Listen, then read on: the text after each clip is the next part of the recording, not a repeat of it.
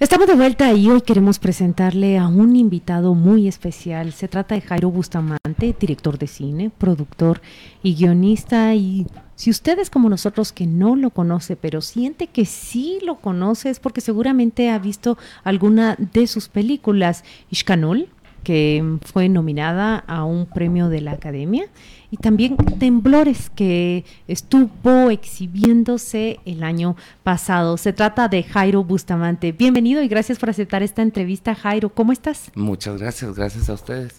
Jairo, me acaban de traer un cafecito. Doña Irma le trae un cafecito. Muy bien, doña Irma, ¿yo puedo pedir segunda ronda? Yo también me voy a venir a este café.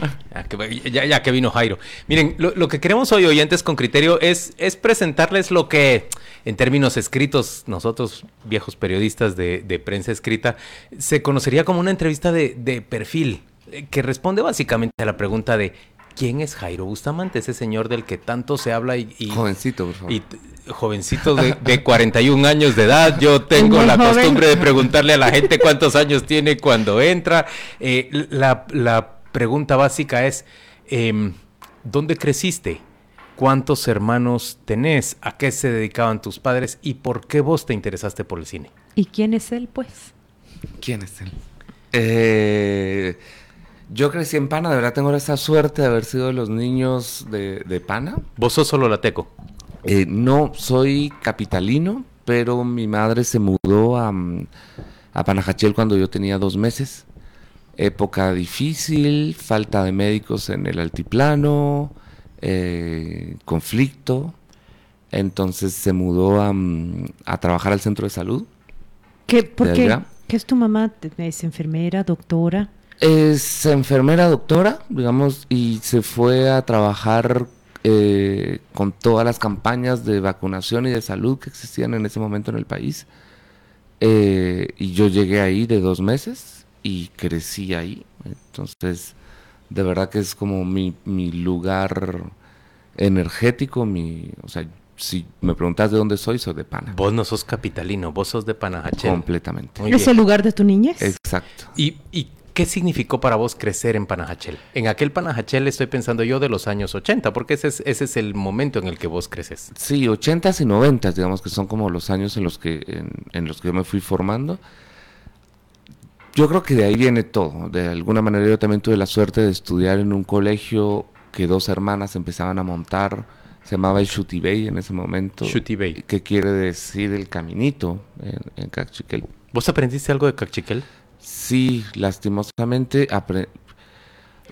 volvamos un poco como a nuestros problemas sociales y a nuestras brechas que nos dividen tanto. Y es que yo aprendí a Cachiquel de chiquito, pero también aprendí lenguas latinas. Y cuando yo hablaba cachiquel era como bien, pero cuando hablaba francés, italiano o portugués eran aplausos. Entonces todas estas cosas como el no orgullo de lo nuestro fue una cosa de la que me pude dar cuenta muy, muy rápidamente. ¿Rápidamente o ya adulto? Yo creo que rápidamente. Mira, mi madre se casó con un, con un hombre de, de eh, hijo de una mujer cachiquel. Y, y, esa mujer, él se convirtió en mi padre, claro está, yo tenía cuatro años. Y, y esa mujer se convirtió en mi abuela. Y fue mi primer gran amor esa mujer. O sea, yo de verdad amé a esa mujer. Y... ¿Por qué? Y, porque, porque era una mujer que merecía ser amada, o sea, era realmente un gran ser humano. Pero y también a través de ella nació tu conciencia, me dijiste. A través de ella nació seguramente mi conciencia y, y, esta señora que me enseñado a cocinar y yo le enseñaba a escribir en español. Eh, tenía una, teníamos una, un juego en la familia que era una particularidad y era esconder sus orígenes cachiqueles. Y yo no entendía por qué no podíamos estar plenamente orgullosos de ese ser humano que era tan fascinante. Entonces, esa, ese fue el nacimiento. Lo decís de, esa manera, pero lo que yo estoy imaginando en mi mente es que tú conociste y seguramente experimentaste racismo a través de lo que ella vivía. Sí, digamos que era... Y es ese racismo guatemalteco que es un racismo bien soft, ¿no? Porque pareciera que no le hace daño a nadie, porque somos somos realmente un, un es, pueblo... Es, es, soft cuando una persona tiene que jugar al juego de ocultar parte de su origen o, o, o de su cultura Como, como si esto pesara sobre ella. Soft en la forma, digamos, nosotros somos una cultura bien bien suavecita. El guatemalteco no es confrontador, el guatemalteco. Pero somos segregacionistas. Solapada, estás diciendo. Solapada, pero en el fondo, claro está, mira el daño que nos hemos hecho como país. Hoy en día, solo 41% de la población se autoidentifica como maya, como indígena. Eh, y, y a vista de normal podemos darnos cuenta que eso no es cierto. Claro. Que, que, muchos tenemos rasgos mayas, indígenas y que en términos generales somos, somos mestizos.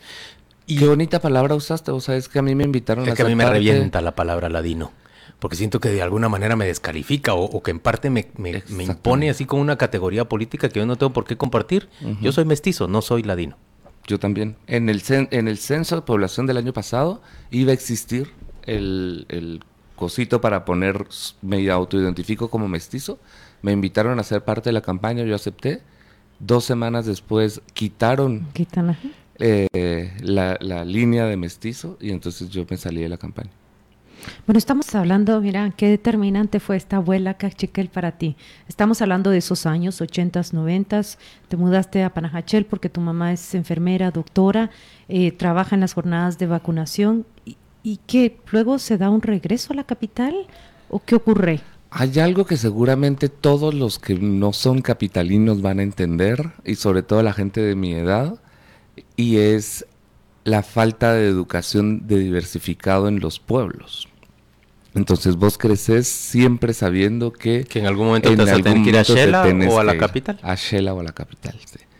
Y, y ese es como un miedo eterno, ¿no? Sabes que en algún momento, te, si querés seguir creciendo eh, en educación, te tenés que arrancar de tu familia. Y, Por cierto, lo mismo ocurre en materia de salud.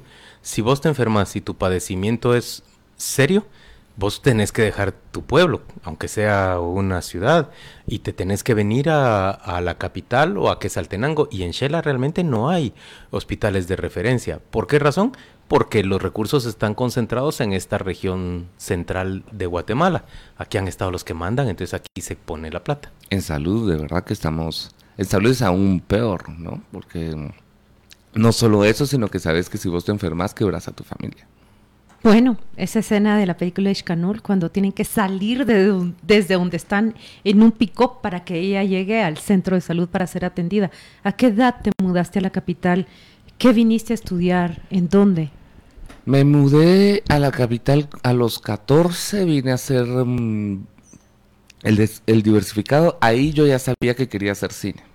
Entonces, uh, te, era, tenía, antes del, de la decisión era bastante iluso y pensé que podía venir a estudiar cine a la capital o pensé que podía venir a estudiar artes a la capital y, y no. Entonces me mudé para hacer un, un bachillerato en publicidad, que era lo que creía que podía tener alguna arista por ahí hacia las artes. Alguna semejanza o emparentamiento. Algún emparentamiento. Hoy en día ya no me arrepiento pero digamos que sí, eh, cuando yo comparo con, con, con la vida de, los países que sí tienen carreras de cine y de artes, desde el bachillerato, la, la gente empieza mucho más rápido. Y... Pero ¿por qué te surge desde Tampatojo en Panajachel? Bueno, lo que nos estás describiendo es un crecimiento, un, una crianza en Panajachel en un entorno, digamos, que es único en el país en términos de que vos convivías con gente que hablaba diferentes idiomas, aprendés varios idiomas. Es como un, una educación cosmopolita en un pequeño pueblo, en un pequeño municipio a la orilla del, del lago. Y digamos, es tan sofisticada o tan abierta de miras esa educación que te permite a vos pensar a los 14, 15 años que querés estudiar cine. Pero exactamente, ¿qué te hace ahí en Panajachel pensar que vos querías hacer cine si, si ni sala de cine había o si había? No, no, no, no. Eh, vamos a ver, yo también comparto todas mis vacaciones, la mayor parte de mis vacaciones las pasé en la finca cafetalera de mis abuelos de maternos que está en las faldas del volcán de Pacaya, exactamente donde filmé Ishkanul. San Vicente Pacaya. Eh, una de las aldeas, de, una de las fincas, porque ni siquiera es aldeas, eh, una de las fincas de, de San Vicente Pacaya. Y, y había un, una especie de tradición, eh, en la noche siempre alguien contaba historias. y el mejor contador de historias estaba sentado al lado del fuego y tenía ciertos privilegios.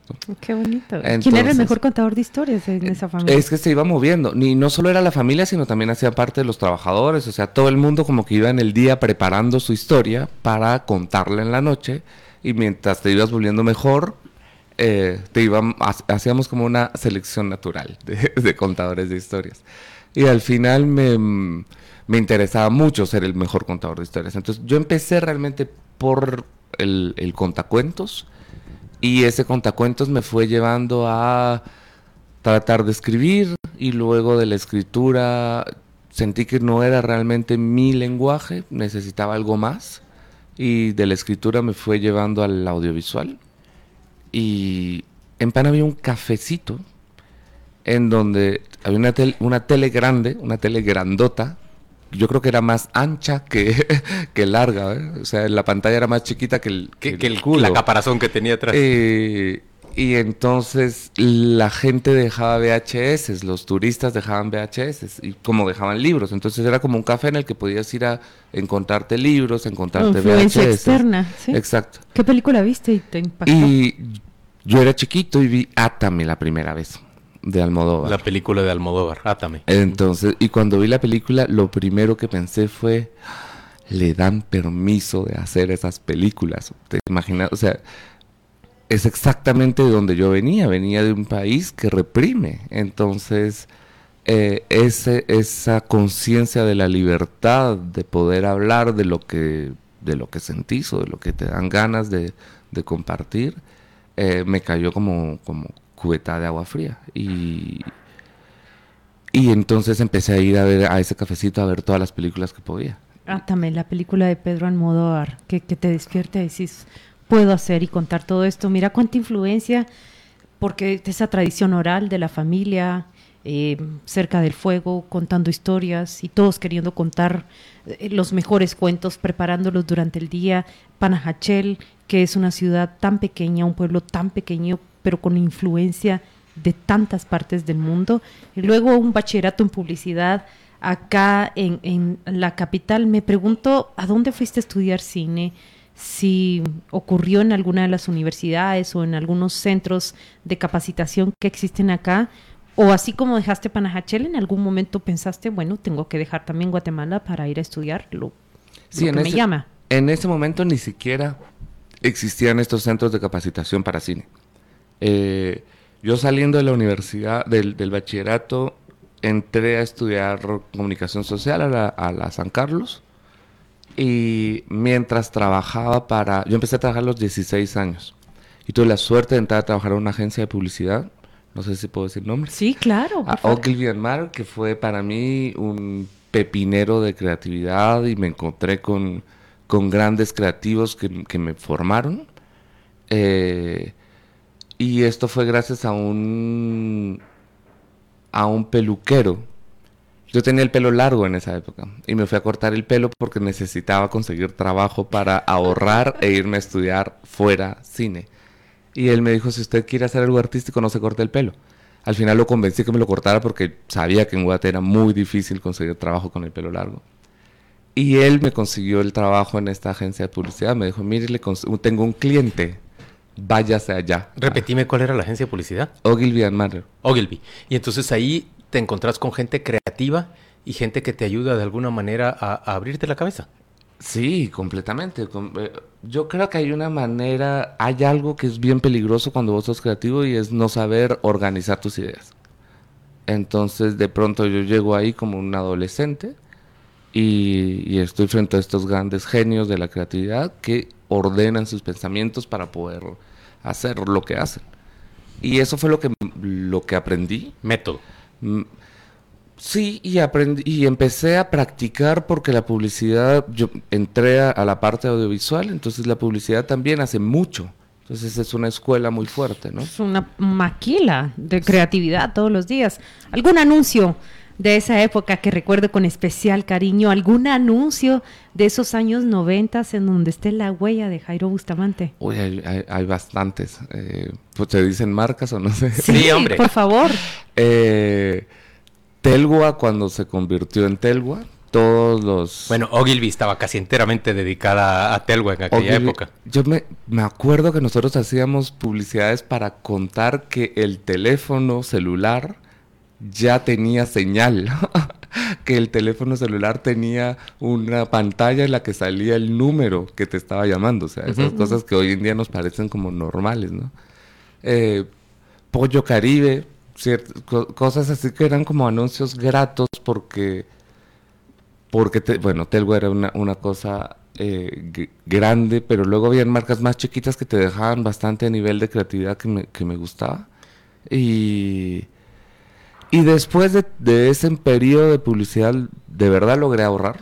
O sea, de verdad era, era un periodo de la casi que, de los años dorados de la publicidad. Ahora, ahora ha cambiado el sistema. Y logré ahorrar y me fui a, estudiar a Francia cine. ¿Conseguiste una beca o, tuviste que financiarlo todo vos? No, yo lo financié. Yo para eso había trabajado, o sea, tenía como un... ¿Y hablaba suficiente francés? Para ahorrar? ¿Y hablaba suficiente francés para, para estudiar allá?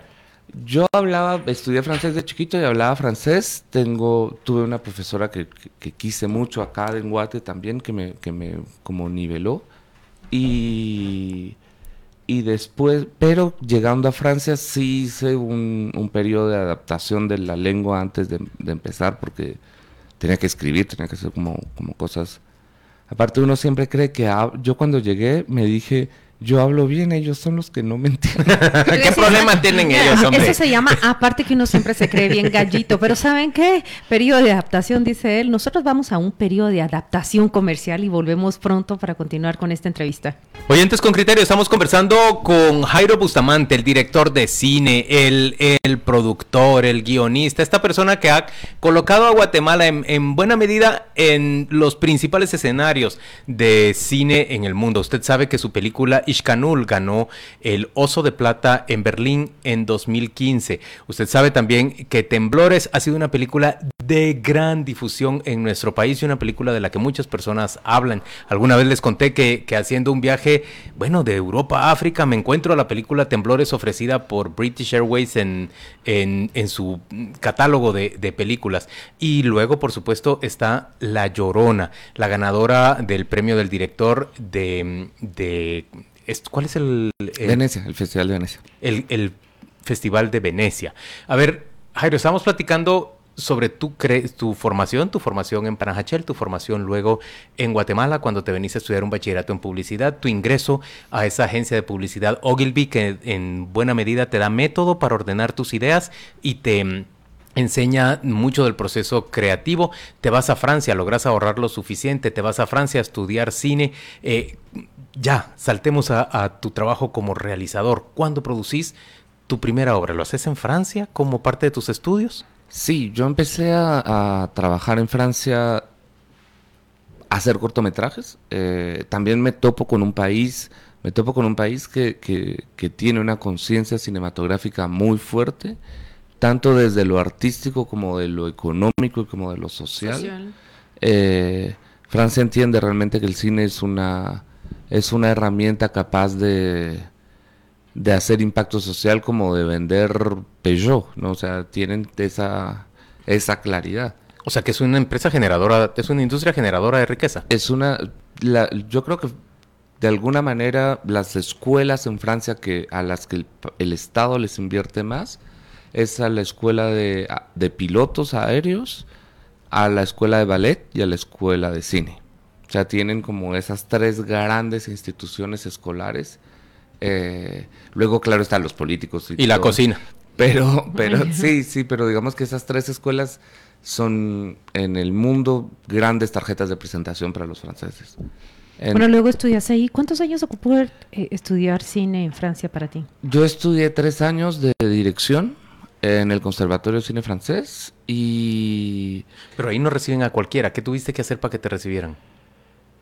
pueden recibir a cualquiera, de verdad. O sea, no hay que tenerle miedo. Hay que hacer una muy buena carpeta, hay que hacer una muy buena propuesta de carrera de cine entera. O sea, no se trata solo de decir, ay, yo quiero, yo quiero hacer cine y por favor, miren. No, es mostrar quién ah, vas a hacer en el futuro, según entiendo. Y, y en ese año quién ibas a ser en, en el futuro. ¿Qué fue lo que dijiste? En el futuro yo seré, Jairo Bustamante será. Uy, yo creo que estaba, estaba menos claro que hoy en día, pero había ya un movimiento muy marcado y es que yo el cine lo veo como una herramienta de, de impacto social, como un, una herramienta de, defensa de derechos humanos, como y eso es una línea que, que, nosotros casi que tenemos escrita así en grande en la oficina de la que nunca nos tenemos que separar. Y, y en ese momento ya era la línea. Digamos, es como... ¿Cuándo viene tu primera gran obra? ¿Cuál es para vos tu primera gran obra? Ishkanul sin duda, porque fue el gran lanzamiento, pero... Pero segura... No sé, seguramente yo, yo escribí otra película que se llama El Escuadrón de la Muerte que nunca filmé. Y con esa película me gané el primer con gran... el guion de esa película. Con el, con el guion de esa película me gané un premio que se llama el Premio a la Calité, que es el premio a la calidad en Francia. Y ese premio me dio acceso a una, a una beca de, de, de estudios en Italia. Después pues, estudié un año guion en Roma. Y ese guion realmente me puso como en, en la mirada del cine europeo. El Escuadrón de la Muerte. Brevemente, ¿qué es la historia? El Escuadrón de la Muerte es, uh, fuera de lo que nosotros podemos imaginar, es el apodo que en mi pueblo se le daba a las rezadoras que iban de velorio, entierro y, y donde había las muerte. rezadoras de las novenas. estaban rezando y eran un escuadrón todas uniformadas de negro, pum, pum, pum, caminando por las calles que tenían un arma fatal para, para fusilar toda reputación y que es el chisme. Mira, de verdad. ¿Y fuiste que... víctima del Escuadrón de la Muerte alguna vez? Todos. Todos fuimos víctimas del Escuadrón de la Muerte. Yo quiero ver esa película. Yo la quiero ver también porque yo me imaginé Escuadrón de la Muerte, pensé en todo lo que has hecho y dije, Ya vieron tan interesantes que podemos ser los pueblerinos, hombre. Sí. A ver, contarnos, Jairo, y, y Ishkanul, ¿cómo nace? Ishkanul nace, yo estaba trabajando en el Escuadrón de la Muerte y, y de pronto me empiezo a ganar muchos premios. Fue, fue, un guion que se ganó muchísimos premios y muchísimos talleres de escritura. Y, de rep, y yo era muy joven y, y tenía... ¿Cuántos años? Uy, no me acuerdo, pero, pero tenía 20 más o menos, o sea, estaba en mis, en mis primeros 20 y, y era muy impresionable. Entonces, eh, cada vez que alguien me decía, me daba un consejo, yo transformaba el guion para que quedara mejor, ¿no? O sea, era... Mm. Y al final me di cuenta que no siempre hay que seguir todo lo que te dicen. Entonces fue un guion que se diluyó. Y Borges decía que hay un momento en que vos tenés que cerrar el libro y dejar que el libro viva por su cuenta, dejar de seguirlo mejorando y mejorando el resto de tu vida. Exactamente. Eso no lo supe hacer con ese guion. Fusilaste al escuadrón y, de la en muerte. En algún momento, exacto. En algún momento dije, esta película ya no la quiero hacer porque esta película ya no cuenta lo que yo quiero contar. Por lo menos tuve la inteligencia de parar ahí, ¿no? Y yo aprendí una cosa y eso se lo digo siempre a toda la gente que quiere hacer cine. Tu primera película es primordial. O sea, no corran por la gana de decir hice una película. Esa película te va a marcar para toda la vida. Eso es Ishkanul para ti. Eso es Ishkanul para mí. Y, y si vos haces una película mala, te marcará para toda la vida como el que hiciste una primera película mala. Uy, pues chica, pero entonces a vos, Ishkanul, te marca exactamente como lo opuesto. Es, es un gran éxito, Ishkanul. Yo sé que te gana el, el, el, oso de plata, pero más allá de eso, es que llevaste a un montón de gente guatemalteca a las salas de cine a confrontarse con una realidad con la que no necesariamente le gusta encontrarse todos los días.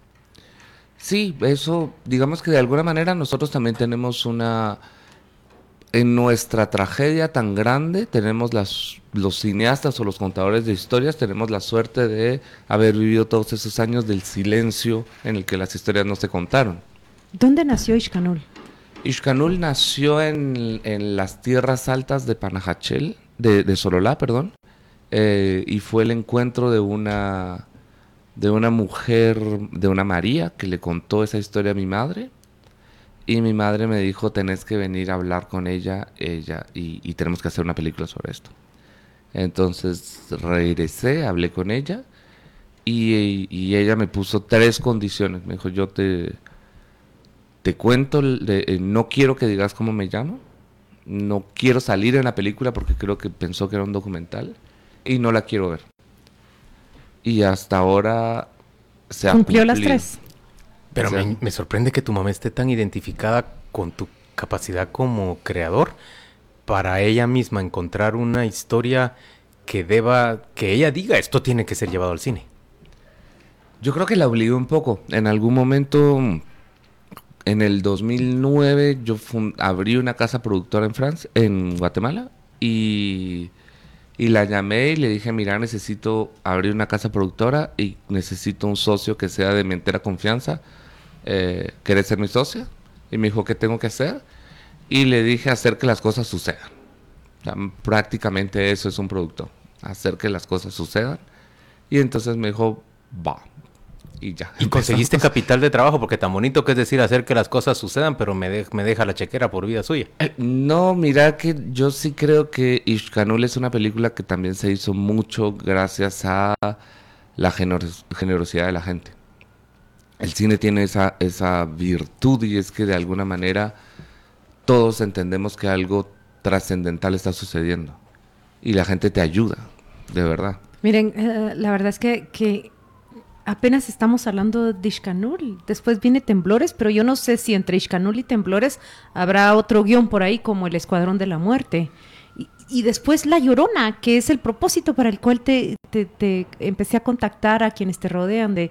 O sea, que ella solo quería hablar de la llorona. No, no, Disculpa que te hicimos dar este rodeo. Paola es testigo que le dije, el pretexto es La Llorona, pero yo quiero conocerlo y, y- y- y que se prepare para hablar largo y tendido de quién es él. No, vamos a ver, cuando, cuando yo empecé a trabajar sobre Ishkanul, y por eso decía la importancia de esa primera película, trabajé más o menos como en un tríptico. La idea fue, yo pensé en, tres, y por eso es que mi madre también encontró el tema mucho más fácil, porque pensé en, en- en tres cosas que para mí son relevantes y, y son esos tres grandes insultos guatemaltecos. eh, que crean esa brecha de separación, que, que- que alimentan una discriminación terrible Ser indio, ser homosexual y ser comunista. y ser comunista. Eh, que comunista, claro está, no tiene nada que ver con la ideología política, pero es la manera en la que nosotros insultamos a todos los que defienden a los derechos humanos acá.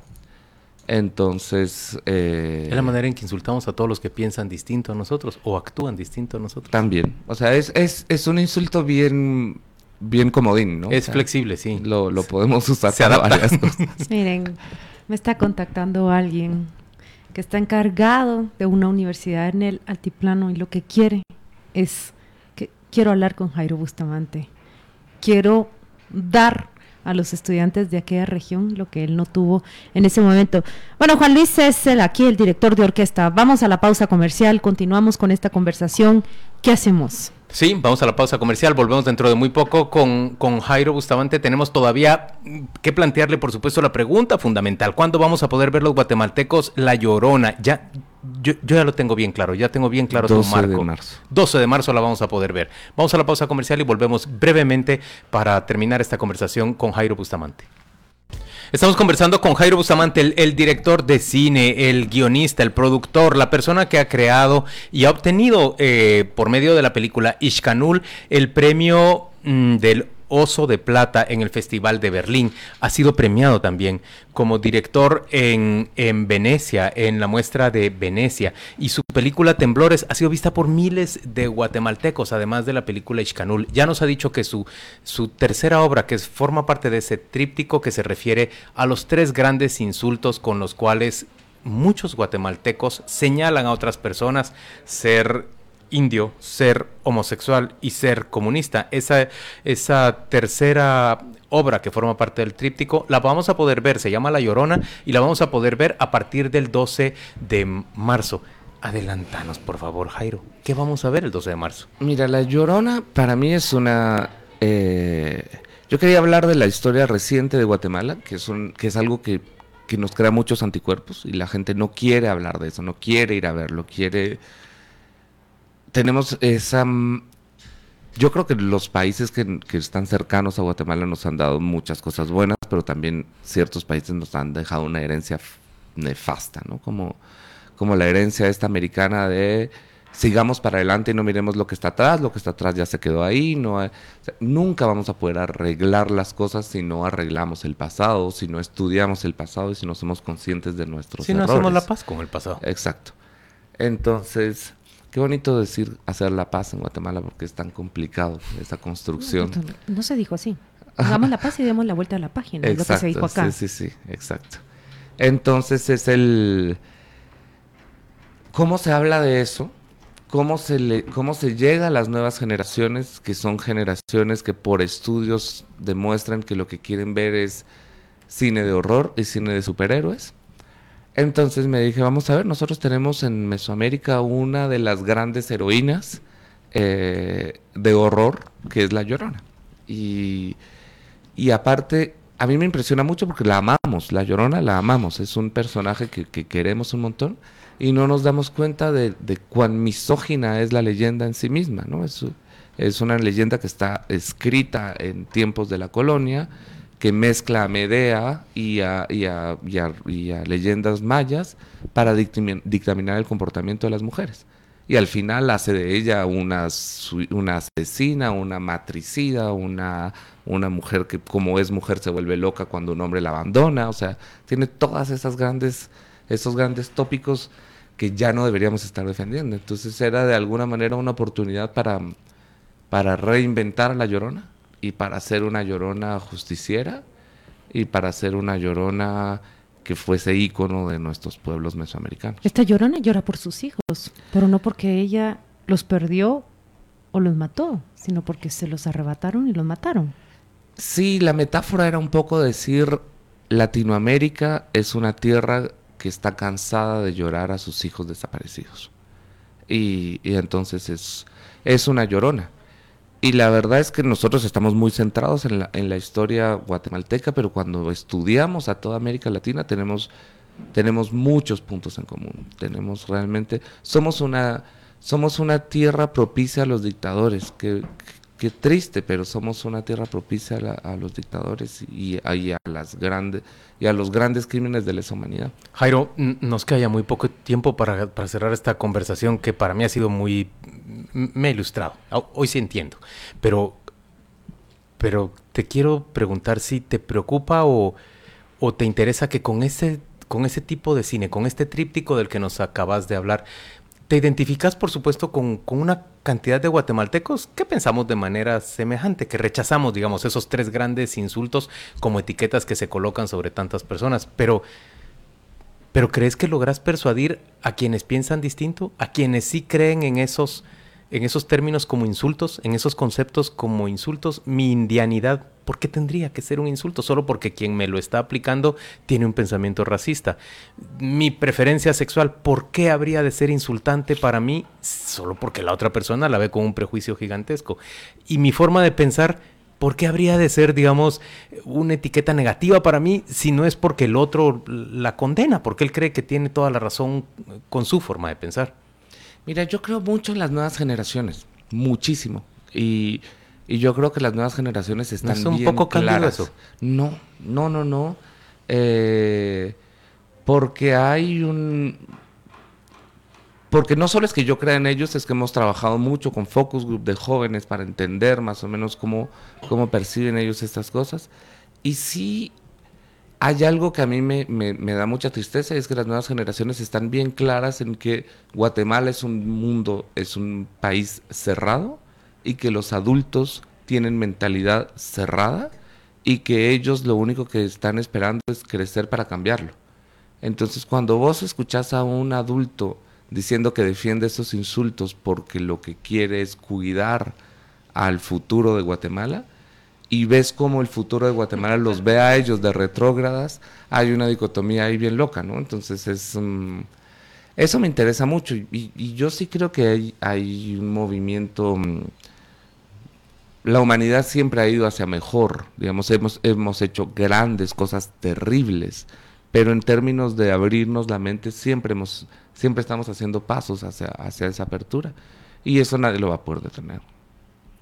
Nadie lo va a poder detener. Jairo Bustamante, gracias por aceptar esta entrevista. Eh, ahí voy a estar en primera fila cuando exhiban La Llorona. ¿Y mm, qué, te puedo desear? Seguir para adelante, como lo has dicho. Muchas como Lo, como lo ves en las nuevas generaciones. Gusto tenerte aquí. Y, y, una última pregunta de Fernando Valdés. ¿Aceptas guiones de otras personas o en realidad vos querés solo realizar, llevar al cine lo tuyo? No, sí acepto guiones de otras personas. El problema es que el cine es un proceso muy largo. Claro. En tu vida puedes hacer muy pocas películas. Jairo, felicitaciones. Gracias por estar hoy con nosotros y dedicarnos estos 45 minutos. Muchas gracias.